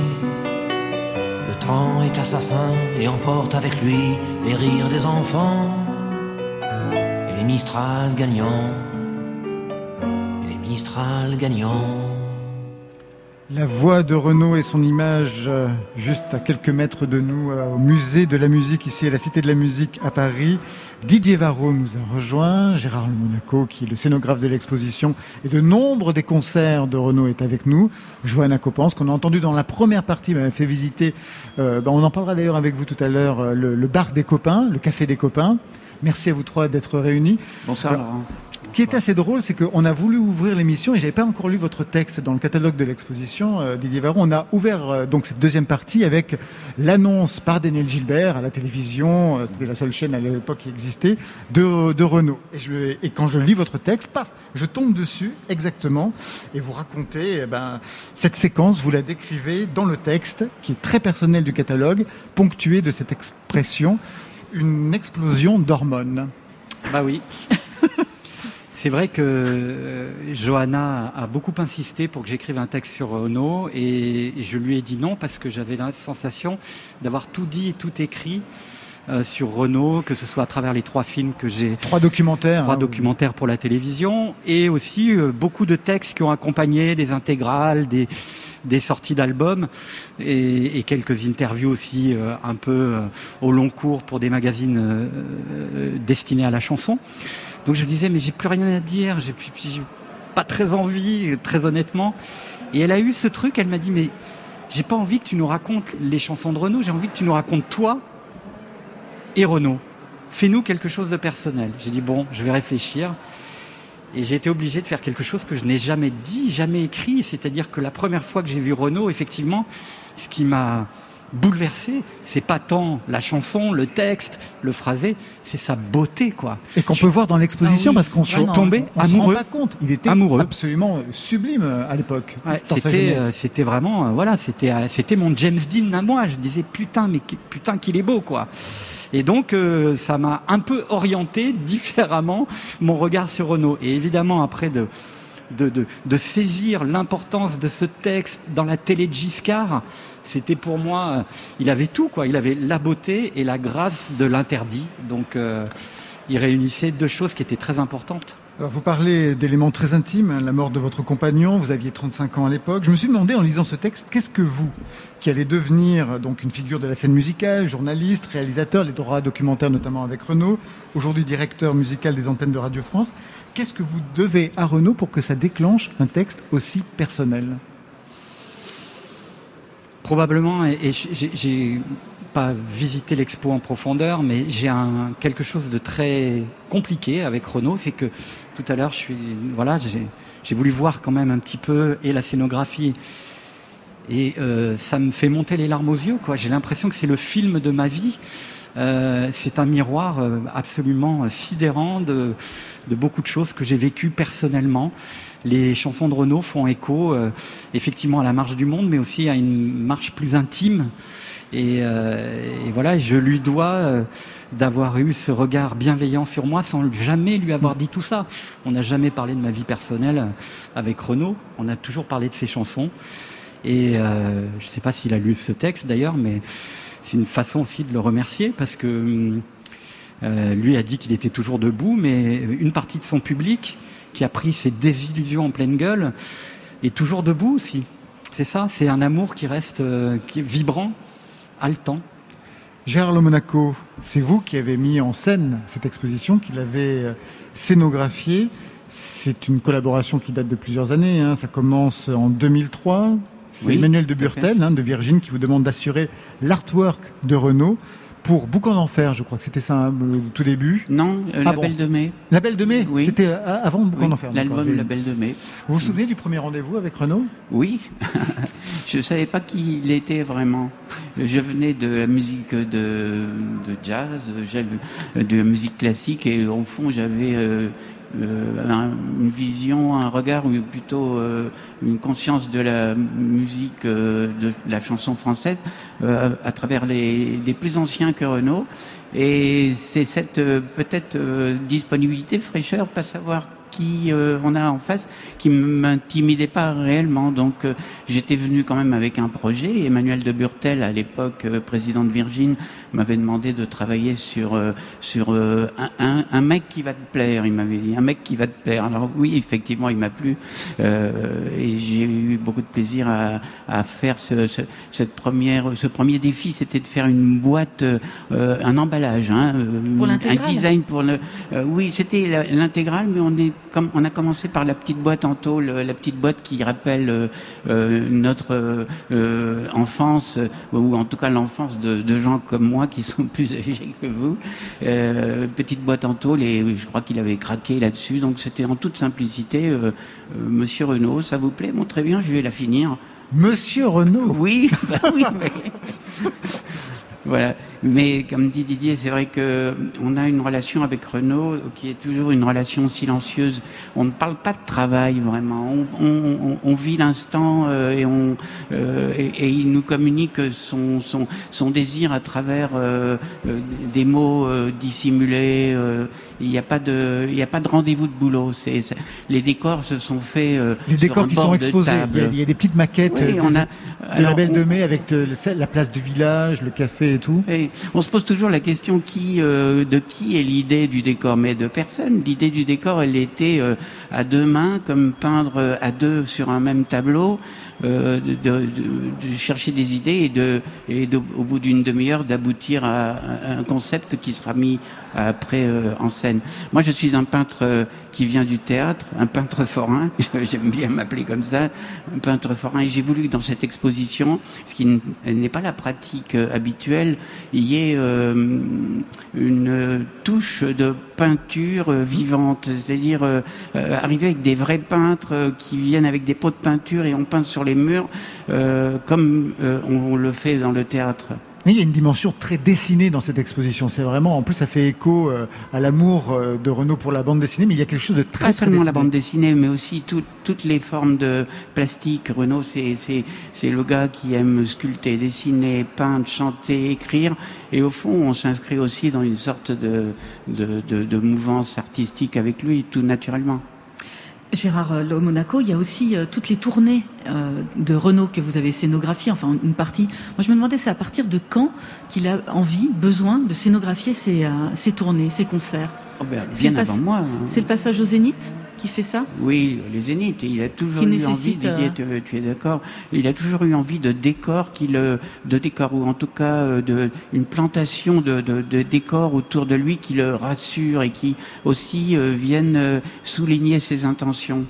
Euh, et, ils se sentent à poil. Il le disait, je suis à poil si tu me fais pas un truc euh, euh, spectaculaire. Alors oui, du spectaculaire, tu en veux, en voilà. On a construit euh, les toits de Paris euh, pour Boucan d'enfer. On a construit euh, une place de village à la manière de, de Tati, Jacques Tati, jour de fête dans tel autre spectacle. Quels sont les spectacles qui vous ont le plus impressionné justement dans, dans ce parcours, Didier Varro, vous qui avez suivi toute la carrière, qui êtes euh, sa mémoire vivante Non, je suis pas sa mémoire vivante, mais en plus, j'ai- vu Renaud sur scène tardivement, en fait. Et oui, parce que j'étais un petit provincial, un petit gars de province. Et euh, bizarrement, j'ai jamais vu Renaud avant le Zénith en 84. C'est l'inauguration. Ah, c'est- Et c'est- donc c'est ça a la été même euh, période qu'avec voilà, j'ai- tout de suite eu euh, ce contact avec le, le gigantisme et, et la et la et, et la Renault-mania, quoi. Donc euh, euh, c'est à ce moment-là que je l'ai vu pour la première fois. Alors, au cœur de l'exposition, vous avez construit le bistrot des copains. C'est là où Johanna, qui est à côté de vous, m'a emmené tout à l'heure. On y croise des potes, mais aussi des figures tutélaires. Gros plan sur l'un d'entre eux, Georges Brassens. Et c'est Renaud qui en parle dans un entretien de 1984. J'aime bien les mecs un peu fragiles, un peu. Par exemple, Brassens. Brassens, euh, quand je l'ai rencontré, j'ai... il était plus timide que moi, pour te dire. Et avec le, le talent qu'il avait, le génie qu'il avait, euh, je l'ai croisé un jour sur un plateau de télévision, il était à 3 mètres, 5 mètres de moi, il me regardait par en dessous, je me disais, oh là là, il me regarde d'un drôle d'air, euh, il doit se demander ce que je fous sur un plateau avec lui, comment on ose mélanger les genres comme ça. Et en fait, c'était de la timidité, il est venu à, petits pas vers moi, tout doucement, on a mis 5 minutes à franchir les 5 mètres qui nous séparaient, puis arrivé devant moi en baissant les yeux, en regardant par en dessous, et il m'a dit bonjour très gentiment, très poliment, il m'a fait des compliments. Il m'a dit euh, je connais un petit peu ce que vous faites, mais pas beaucoup, je connais que 3-4 chansons. Je trouve ça formidablement bien construit, et ça c'est très important. Retenez bien ça, c'est très très bien construit. Et moi j'ai bredouillé un vague remerciement, genre j'étais complètement paniqué, encore plus timide aussi timide que lui, je dis j'ai essayé de bredouiller un truc du genre euh, bah, c'est parce que j'étais à bonne école, j'ai tous vos 10 depuis, mais en même temps, je voulais pas dire, ça fait 30 ans, 30 ans que je vous écoute. Je voulais pas di- dire, euh, ça se dit pas. Une réaction à, à ce discours, Didier Varro C'est une interview à France Inter. Ouais. Je crois que c'était avec Jean-Louis Foulquier d'ailleurs. Euh, Si mes souvenirs sont bons, elle, elle est extraite d'un des, des films que, que j'ai que j'ai écrit. Et, et c'est très. euh, Vous me posiez la question tout à l'heure. Renaud, ça a été aussi un tuteur. Moi, Brassens, c'était le chanteur de mon père. Donc, a priori, rejet. Parce que ce qu'écoutaient les parents, euh, c'était forcément pas bien. Et en fait, moi, je suis venu à Brassens par, Par Renaud. Renaud. D'accord, ça a été le lien en fait. Voilà. Ouais. Et du coup, Renault a été un lien euh, pour me rapprocher de mon beau papa que j'aime tant. Donc, vous voyez, c'est toujours, il y a quelque chose qui joue toujours avec l'intime. Et effectivement, j'ai compris la- le gigantisme de l'univers et du répertoire de, de Georges Brassens grâce à Renault. Et au début, je préférais euh, quand Renaud chantait du Brassens que quand c'était Brassens. Je le trouvais meilleur interprète, plus convaincant. Donc, vous voyez euh, l'importance qu'il peut avoir. Et c'est ça dans plein de domaines. C'est un tuteur aussi sur euh, la politique. Moi, j'ai, il y a plein de, de choses que j'ai appris avec les chansons de Renaud. J'ai dit, tiens, pourquoi il parle de ça? Tiens, je vais aller voir un petit peu, je vais me documenter. Voilà. Et puis, il y a eu des moments de mimétisme, euh, quand, euh, moi, j'avais l'impression que la relation qu'il avait avec François Mitterrand, j'avais un peu la même.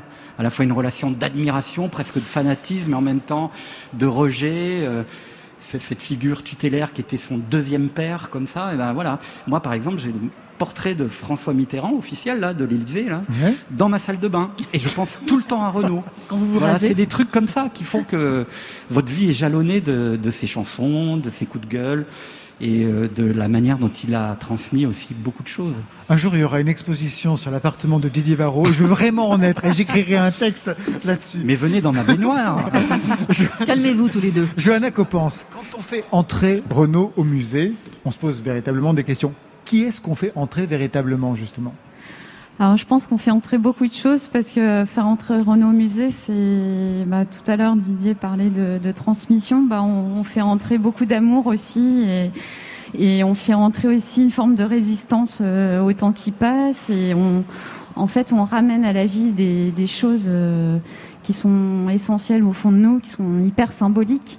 Et puis euh, faire entrer Renault au musée, c'est faire un pied de nez aussi à tout ce qui nous entoure en ce moment et ça, enfin ça fait du bien et ça nous fait respirer derrière nos masques euh, de, de se dire qu'on a euh, on a Renault qui chante et qui euh, et qu'on peut se promener dans son univers pendant plusieurs heures sans voilà, sans qu'on vienne nous nous interdire de le faire. Il sait déjà ce qu'il y a dans l'exposition, bien sûr, puisque vous avez prêté des documents, mais la scénographie, par exemple, vous lui avez soumis, Gérard Le Monaco? Non. Non, donc il sait pas qu'il y a un grand stand forain, par exemple? Il sait ça parce que Ah. j'ai quand même fait, on a fait un rendez-vous avec David. Puetela David aussi, Séchant, ouais, euh, où on lui a montré dans un bistrot euh, la maquette parce que je fonctionne comme ça. Si je fais des plans, personne ne sait les lire et puis euh, moi non plus d'ailleurs. Euh, donc je fais des maquettes en volume et du coup on, on se fait tout petit pour rentrer dans la maquette et on a euh, une vision de l'espace et, et euh, le sens de la visite, la thématique, tout ça c'est arrivé très très facilement parce que on, on a travaillé tous les trois euh, à créer le parcours. Il y a beaucoup, beaucoup de choses qui sont exposées dans, cette exposition, bien sûr. Mais je me demandais, est-ce qu'il y a des choses que Renaud n'a pas voulu montrer? Est-ce qu'il y avait des, des choses, des pièces que vous auriez aimé exposer et qu'il n'a pas voulu donner? Euh, je pense qu'il y a, il y a certainement des choses euh, qu'on aurait peut-être aimé avoir dans l'exposition, mais dont on ne sait pas où elles sont rangées. Euh, Renault ne, enfin, en fait, Renault ne jette rien. Enfin, Oui, il garde tout. À hein. lui oui, seul, ça on a bien euh, compris. Oui, ça on voit quand on voit l'état des euh, manuscrits impeccable. ouais. Et donc c'est en fait c'est et c'est ça qui est passionnant, c'est que on- lui-même possède sûrement des, des choses euh, dont il, il ne sait pas où elles sont rangées et je pense qu'il y aurait de quoi euh, agrandir.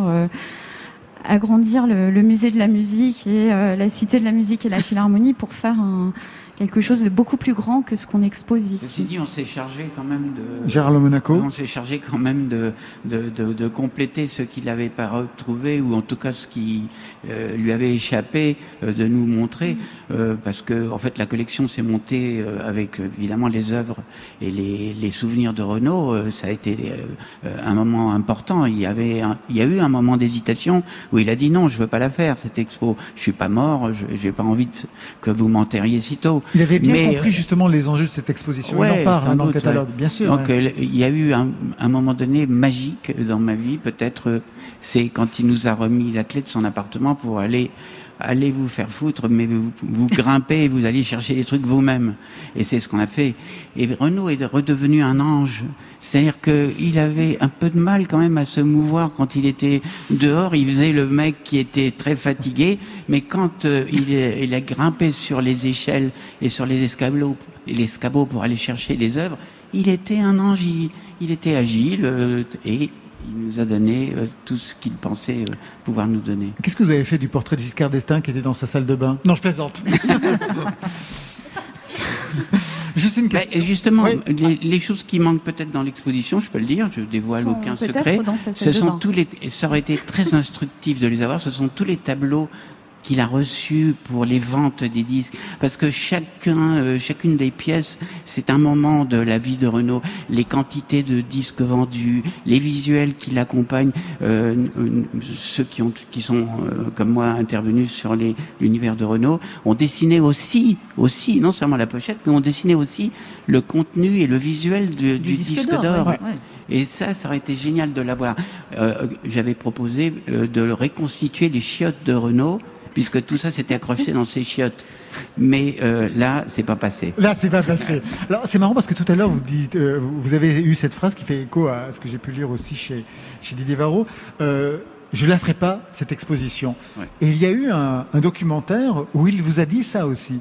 Cette, ce film, je le ferai pas. Ou je veux pas le faire. Je veux, veux pas, le faire. faire bah, Renault, c'est quand même un grincheux aussi. C'est à quel hein. moment en fait euh, bah, C'est après, euh, à la fin de la tournée, de la dernière tournée euh, gigantesque, euh, le Sphinx Tour. Et en fait, honnêtement, et on va être cash, hein, c'était une idée de sa maison de disques qui disait voilà, ça serait bien quand même de laisser une trace de cette tournée qui était incroyable, de cette résurrection. Ah bah le phénix, véritablement. Voilà, phénix, il faut, il faut absolument euh, que le public euh, voit ça, ceux qui n'ont pas pu le voir, et puis que ça reste une trace pour Renault.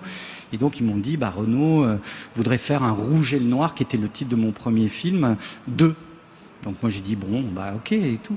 Et puis en fait euh, j'ai préparé ce film tout seul et euh, Renaud était pas très en forme. Euh, dès qu'il était plus sur scène, il était pas très en forme. Il était, oui, il était mal luné.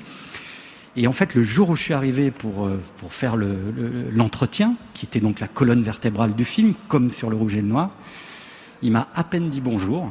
Donc ça, ça vous met dans une bonne ambiance quand vous, J'imagine, pour un entretien, ouais, je comprends. Ouais. Il m'a pas regardé il tremblait et je lui dis ça va aller. Il me dit j'ai pas envie de faire ton film. Bon, bah je lui dis bah écoute si tu veux on s'en va. Hein, moi. Euh. Et euh, finalement il, il, était quand même au maquillage. C'est ça, c'est aussi ça. Il a une façon de dire non, lui, un peu comme moi d'ailleurs, euh, qui, qui, qui, vous dit oui, euh, mais dans une mais sur le bout des lèvres. lointaine, quoi. et vous ressemblez, hein, attention. Et, Tout le monde ressemble manifestement. Et, et, ça a été compliqué hein, quand même. Ça a été un, un entretien compliqué. Euh, et euh, c'est au fur et à mesure de l'entretien que j'ai vu Renaud s'ouvrir à nouveau et me donner des choses très bouleversantes, notamment sur Georges Brassens. Il pleure quand il revoit les images de, de Brassens. Alors tout à l'heure, on a entendu Olivia Ruiz hein, en première partie qui évoquait son Renault, ce qu'elle attendait de l'expo. J'ai voulu joindre une icône de la nouvelle génération, c'est votre chouchou Didier Varro, Pomme, ah. biberonnée à Renault. Première question, cette putain d'expo, elle voudrait y voir quoi? Pomme Qu'est-ce que j'aimerais voir Il euh, faudrait que je demande à mes parents qui sont surfans de Renault.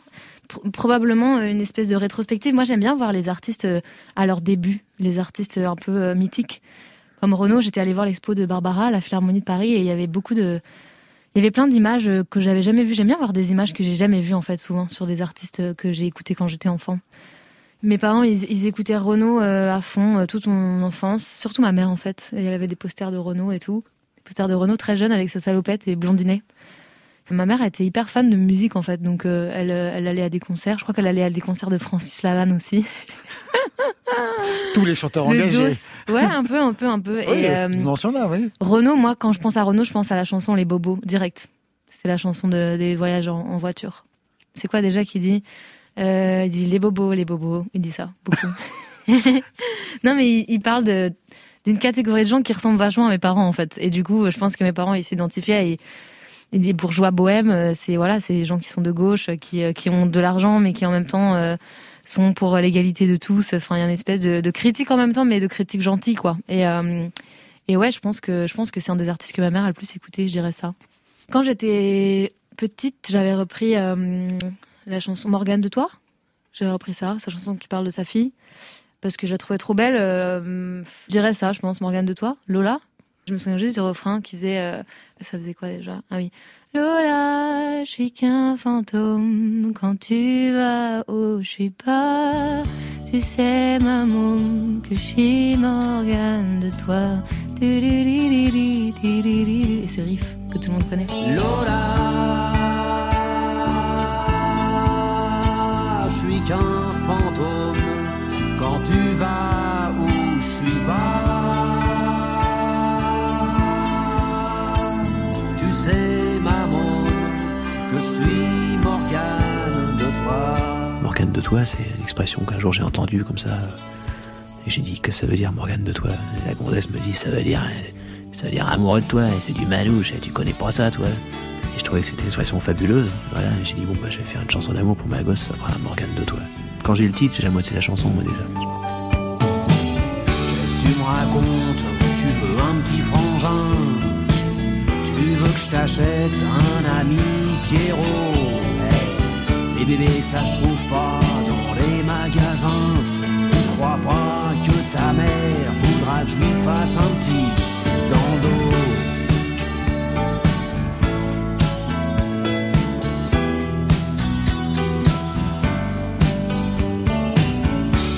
Lola, on n'est pas bien ensemble. Tu crois pas qu'on est déjà bien assez nombreux? T'entends pas ce bruit, c'est le monde qui tremble sous les cris des enfants qui sont malheureux. Allez, viens avec moi, je t'embarque dans ma galère. Dans mon arche, y a de la place pour tous les marmots. Ce monde devienne un grand cimetière, faut profiter un peu du vent qu'on a dans le dos.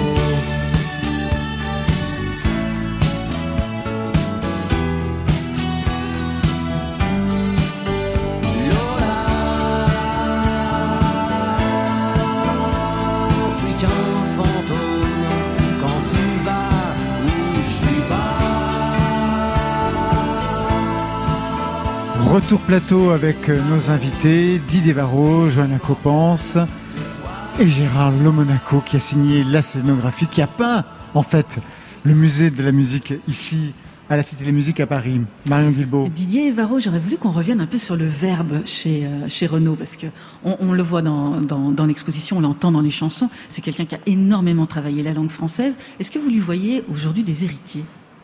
Ah, c'est toujours une question euh, compliquée de savoir euh, qui s'inspire de Renaud. Peut-être que ses héritiers les plus légitimes, ce sont les rappeurs. Euh, parce que le goût de la punchline Ouais, que les rappeurs euh, développent, il y avait un peu ça dans, dans, dans l'écriture de Renaud. Évidemment, la langue, le verlan. Donc, euh, effectivement, je pense que sans héritage direct, en tout cas, et on le voit bien d'ailleurs, hein, la plupart des rappeurs euh, adorent euh, euh, Renaud. Souvent, même, ils ont été biberonnés. Ils disent que c'est grâce à, à Renaud qu'ils ont pris le stylo pour écrire des chansons. Donc, Solar avait fait un album qui s'appelait Prose Combat. Et le premier proseur combattant, c'est Renaud. Et il a émancipé beaucoup d'artistes du rap. Donc, je dirais ça. Il y a le côté sur la, sur la punchline, l'écriture, et puis même il y a le côté presque du chant, du parler chanté de Renaud, qui n'est pas, un- qui est pas un vrai chanteur, Non. qui commence à, à- à- à- à amener ce flow qu'on entend aujourd'hui dans le rap. Oui, ça aussi, puis- ça c'est une façon particulière. vrai, vous avez raison de dire que c'est pas un vrai chanteur, mais en tout cas, il a une, il a une. Il sera ravi de l'apprendre.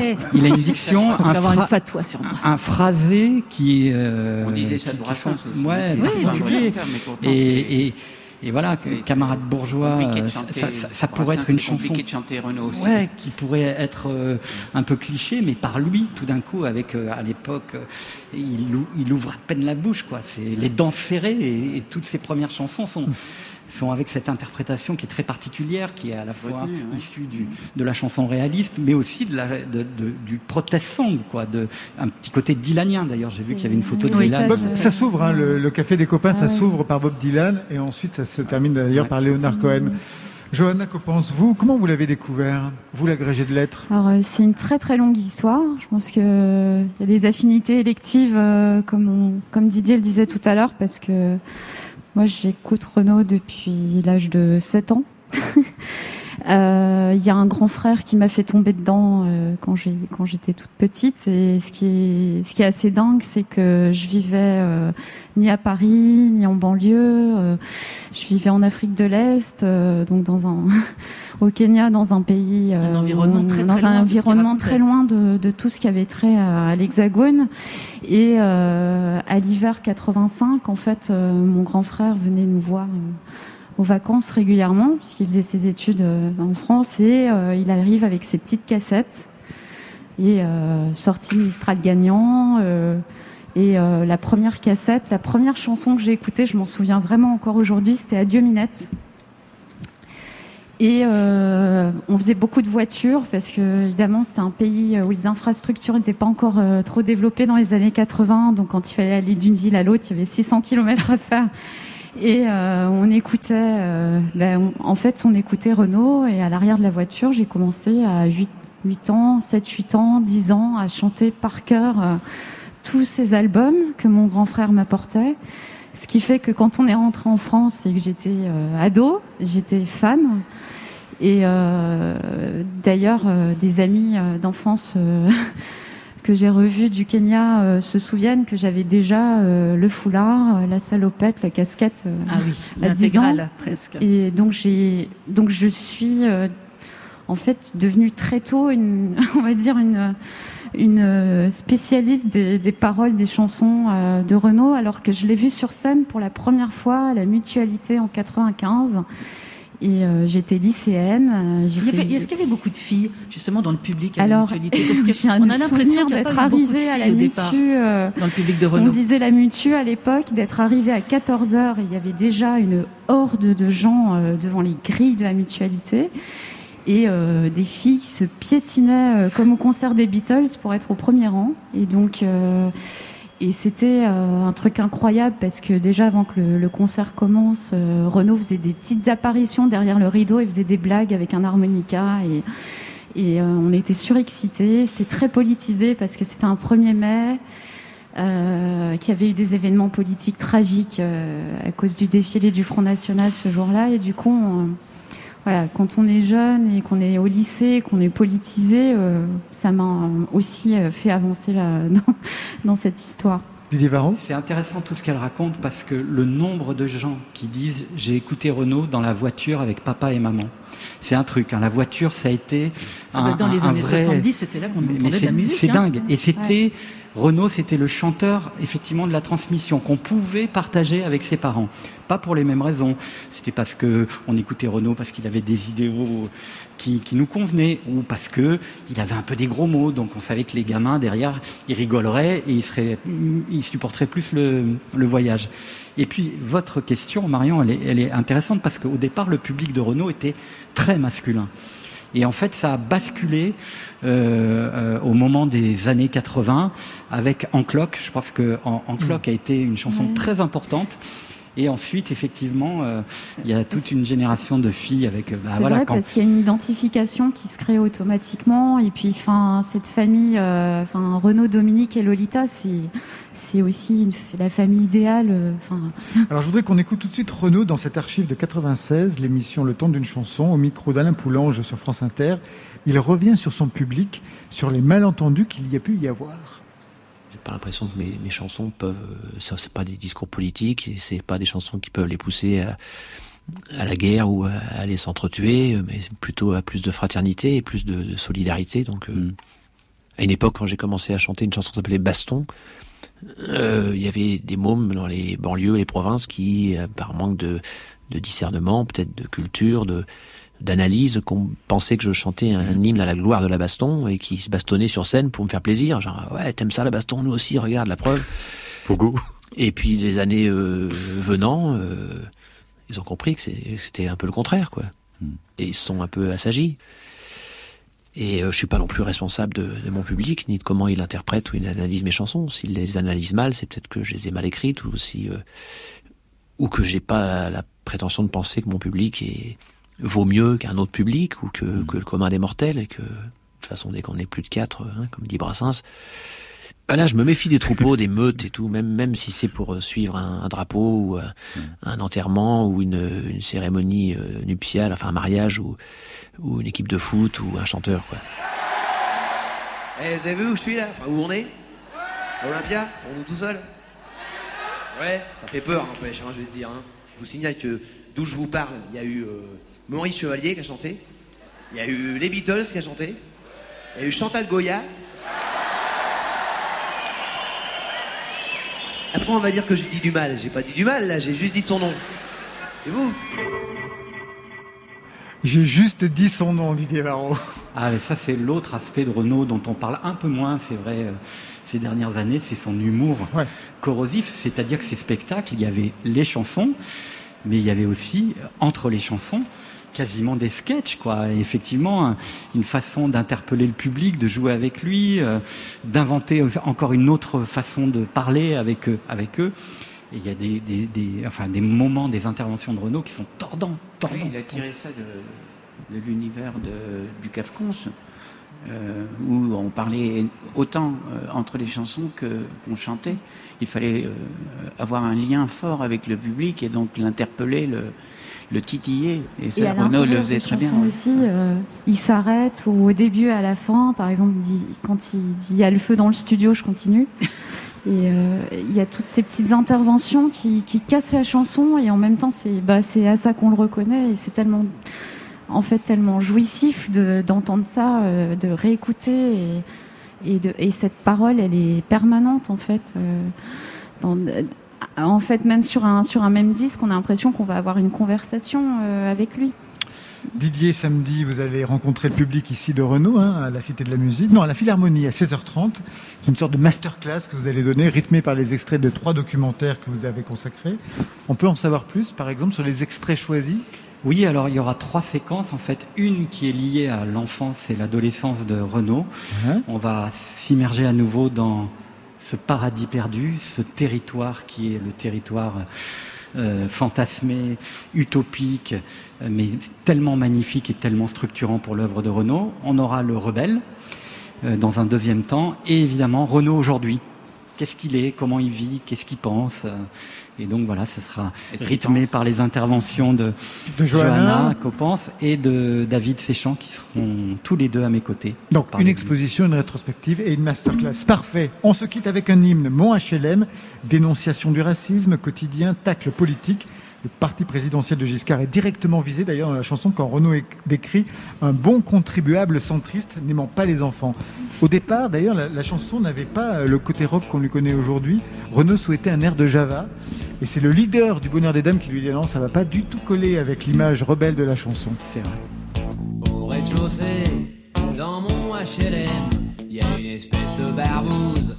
Surveille les entrées, qui tire sur tout ce qui bouge, surtout si c'est bronzé. Passe ses nuits dans les caves avec son Beretta, traque les mots qui chourave, le pinard au bourgeois. Il se recrée l'Indochine dans sa petite vie de peine cul. Sa femme sort pas de la cuisine, sinon il cogne dessus. Il est tellement givré que même dans la Légion, ont fini par le jeter. C'est vous dire s'il est con. Putain, ce qu'il est blême. Mon HLM et la môme du huitième. Le HLM. Premier, dans mon HLM, y a le jeune cat dynamique, costard en alpaga, celui qui a payé 20 briques, son deux pièces plus loggia. Il en a chié 20 ans pour en arriver là. Maintenant il est content, mais il parle de se casser. Toute façon, il peut pas, il lui reste à payer le lave-vaisselle, la télé et l'assure pour ses chats. Parce que naturellement, bon contribuable centriste, il aime pas les enfants. C'est vous dire s'il est triste. Putain, ce qu'il est blême. Mon HLM et la monde du huitième.